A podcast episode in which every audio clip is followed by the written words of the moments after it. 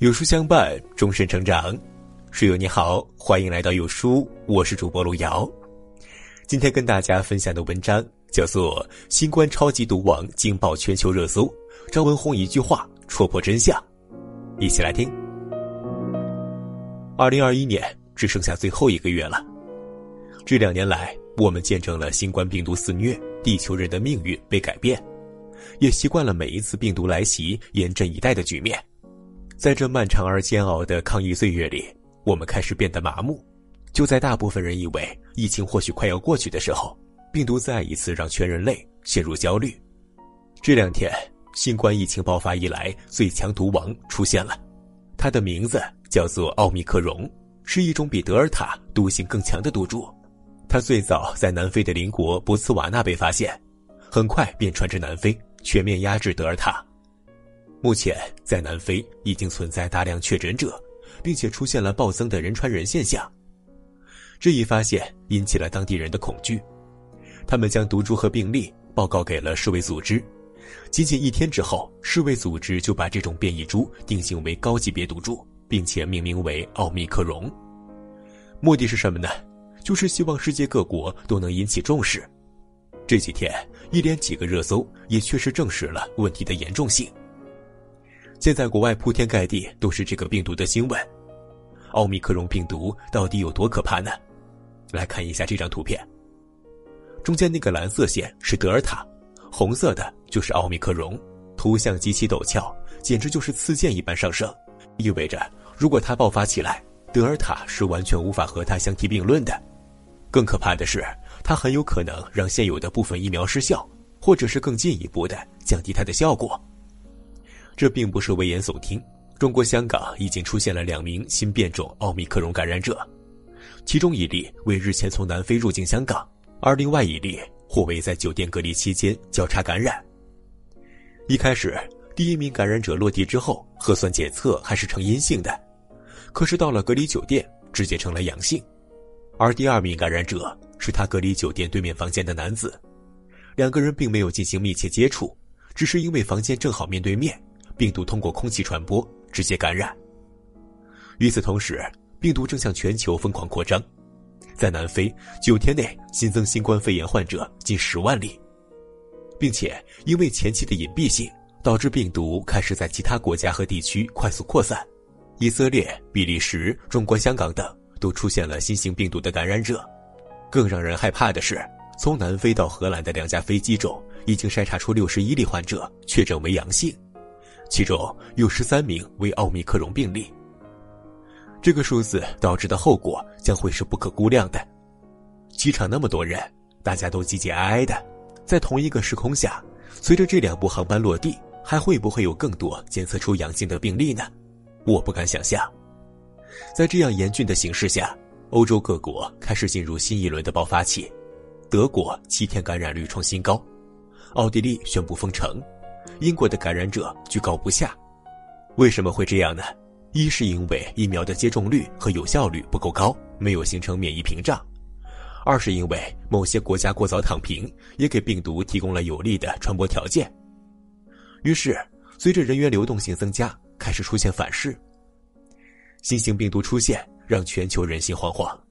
那么，国内的情况到底如何呢？前几天，张文宏教授给我们吃了一颗定心丸。他表示：“我认为中国目前还不会产生很大的影响。中国目前的快速响应和动态清零策略是可以应对各种类型的新冠变种的。”这些话对目前的我们来说，无疑是一剂强心针。很多人表示，听了张医生的话，我们安心多了。这就是我们的自信，也是我们在近两年的抗疫经验中形成的强大底气。回首近两年的疫情，我们有太多话想说，而如果从现在这个节点去回溯当时疫情爆发时候的决策，我们有太多的反思和感悟。直到今天，我们才感觉到当年的决定是有多么的快速和理性。这是一场豪赌，这个是德尔塔病毒和奥密克戎病毒的对比。奥密克戎病毒之所以厉害，就是因为它刺突蛋白的突变特别多，简直是秒杀了德尔塔。而新冠病毒之所以难对付，就在于它的变异性让人难以防守。对付病毒最有效的办法就是疫苗。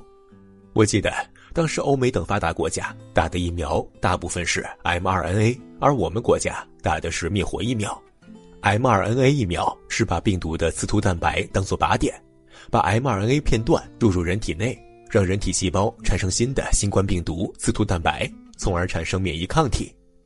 而灭活疫苗就是注射已经灭活、无法感染人体细胞的病毒一体，从而产生抗体和免疫。这就是一场豪赌。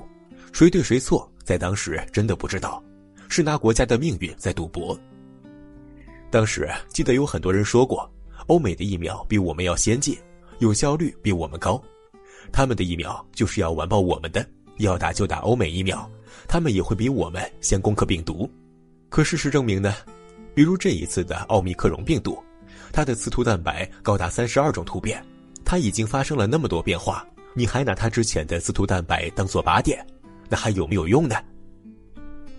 所以说啊，这就是国外为什么这么害怕奥密克戎病毒的原因，因为一旦奥密克戎病毒流行起来，他们之前的疫苗可能没有什么招架能力。听闻奥密克戎病毒之后，欧美股票市场暴跌，道琼斯股票指数收跌超过九百点，创下今年以来最大跌幅。还有普尔五百指数、欧洲斯托克、英国富时一百、法国 CAC 四十、德国 DAX。意大利富时等主要股指均下跌。当然了，面对奥密克戎病毒，我们的灭活疫苗的有效率也会降低，但是不至于像欧美那么被动。至少我们的思路从一开始就是对的。任由病毒如何变异，及时研究出最新的疫苗并接种，这就是最好的办法。这是一场豪赌，最后证明还是我们赌对了。有人说封城没有人性，我们都知道。从疫情初期开始，我们采取的就是及时清零、对病毒零容忍的政策，甚至不惜封城。任何地方一旦出现疫情，就是全员核酸，小至封小区，大至封城。之前有很多人不理解，总觉得这是小题大做，还有人说封城是没有人性的做法。有人说英国实行全民免疫了，他们会是第一个全民免疫的国家，我们要学习他们的先进做法。还有国外的媒体叫嚣。如果中国坚持病毒清零，那么将会被世界孤立。那么，到底是全民免疫好，还是及时清零好？我们直接看事实。如果你问及时清零有没有必要，我们不妨先来看一下放开的后果。韩国前段时间宣布与病毒共存，一些饭店、咖啡厅等人流密集的地方开始正常营业。然而，短短十天时间，就让之前两个月的努力化为乌有。甚至一些关键数据刷新了疫情爆发以来最高纪录，形势非常糟糕。截止至十一月二十五日零点，韩国单日新增确诊病例三千九百三十八例，这是疫情爆发以来的第二高水平，而最高纪录是前天创下的，达到四千一百一十六例。英国在很早之前就提出过群体免疫政策，可希望是美好的，现实却是残酷的。群体免疫提出后，二十四小时内。英国单日新增创新高，群体免疫导致二十五万人死亡。欧洲解封后新增超过两百万，奥地利扛不住又重新封城，而且比之前更为严苛，不打疫苗不给出门，被抓到了罚款一千四百欧。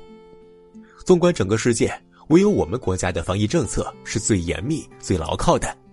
美国的新冠病毒死亡率是我国的四百九十八倍，这个数字让所有人都感慨不已。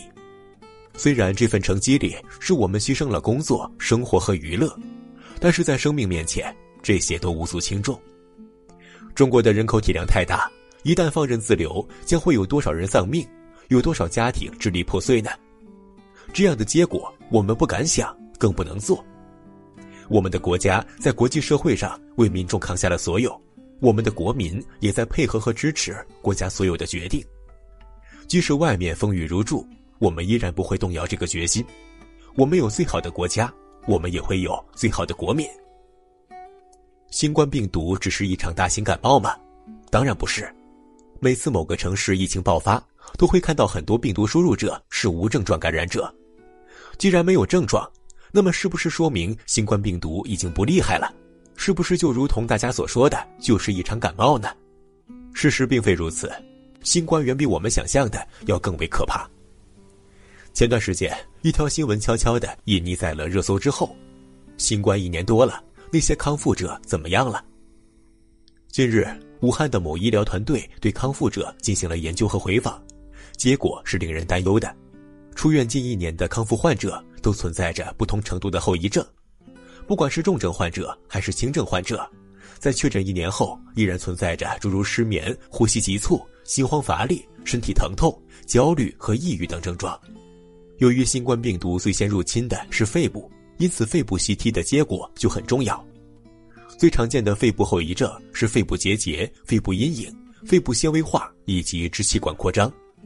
美国一名二十岁的新冠感染者名叫娜塔莉，她去年七月被感染，很快就治愈了。原本她是一名跑步爱好者，加上年龄偏小，在很多人眼中，她的自身免疫力算是比较强的，一定可以很快康复。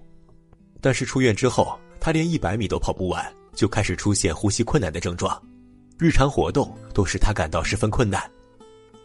后来呢，经过医生检查才发现。他身体内的血氧饱和度非常低，也就是说，他的血液不能像正常人那样供氧了。这会导致什么后果呢？人在缺氧的情况下很容易猝死。这样的后遗症不仅仅是他一个人才有，接近三分之一的非重症病例存在着睡眠困难、呼吸急促、乏力和关节疼痛症状，甚至还有人出现了罕见病症，有人患上了大舌头症，还有人瘦成了皮包骨头。所有的一切都在指向一个事实：新冠比我们想象的更加可怕。不要鼓吹感冒论，不要认为患上新冠肺炎就是得了一场重感冒。一旦你成为那个不幸的人，后果是你无法想象的。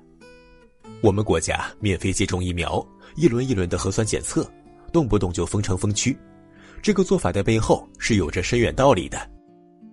回首过去这一两年，我们改变了太多。出入戴口罩，出示健康码，出行看核酸报告。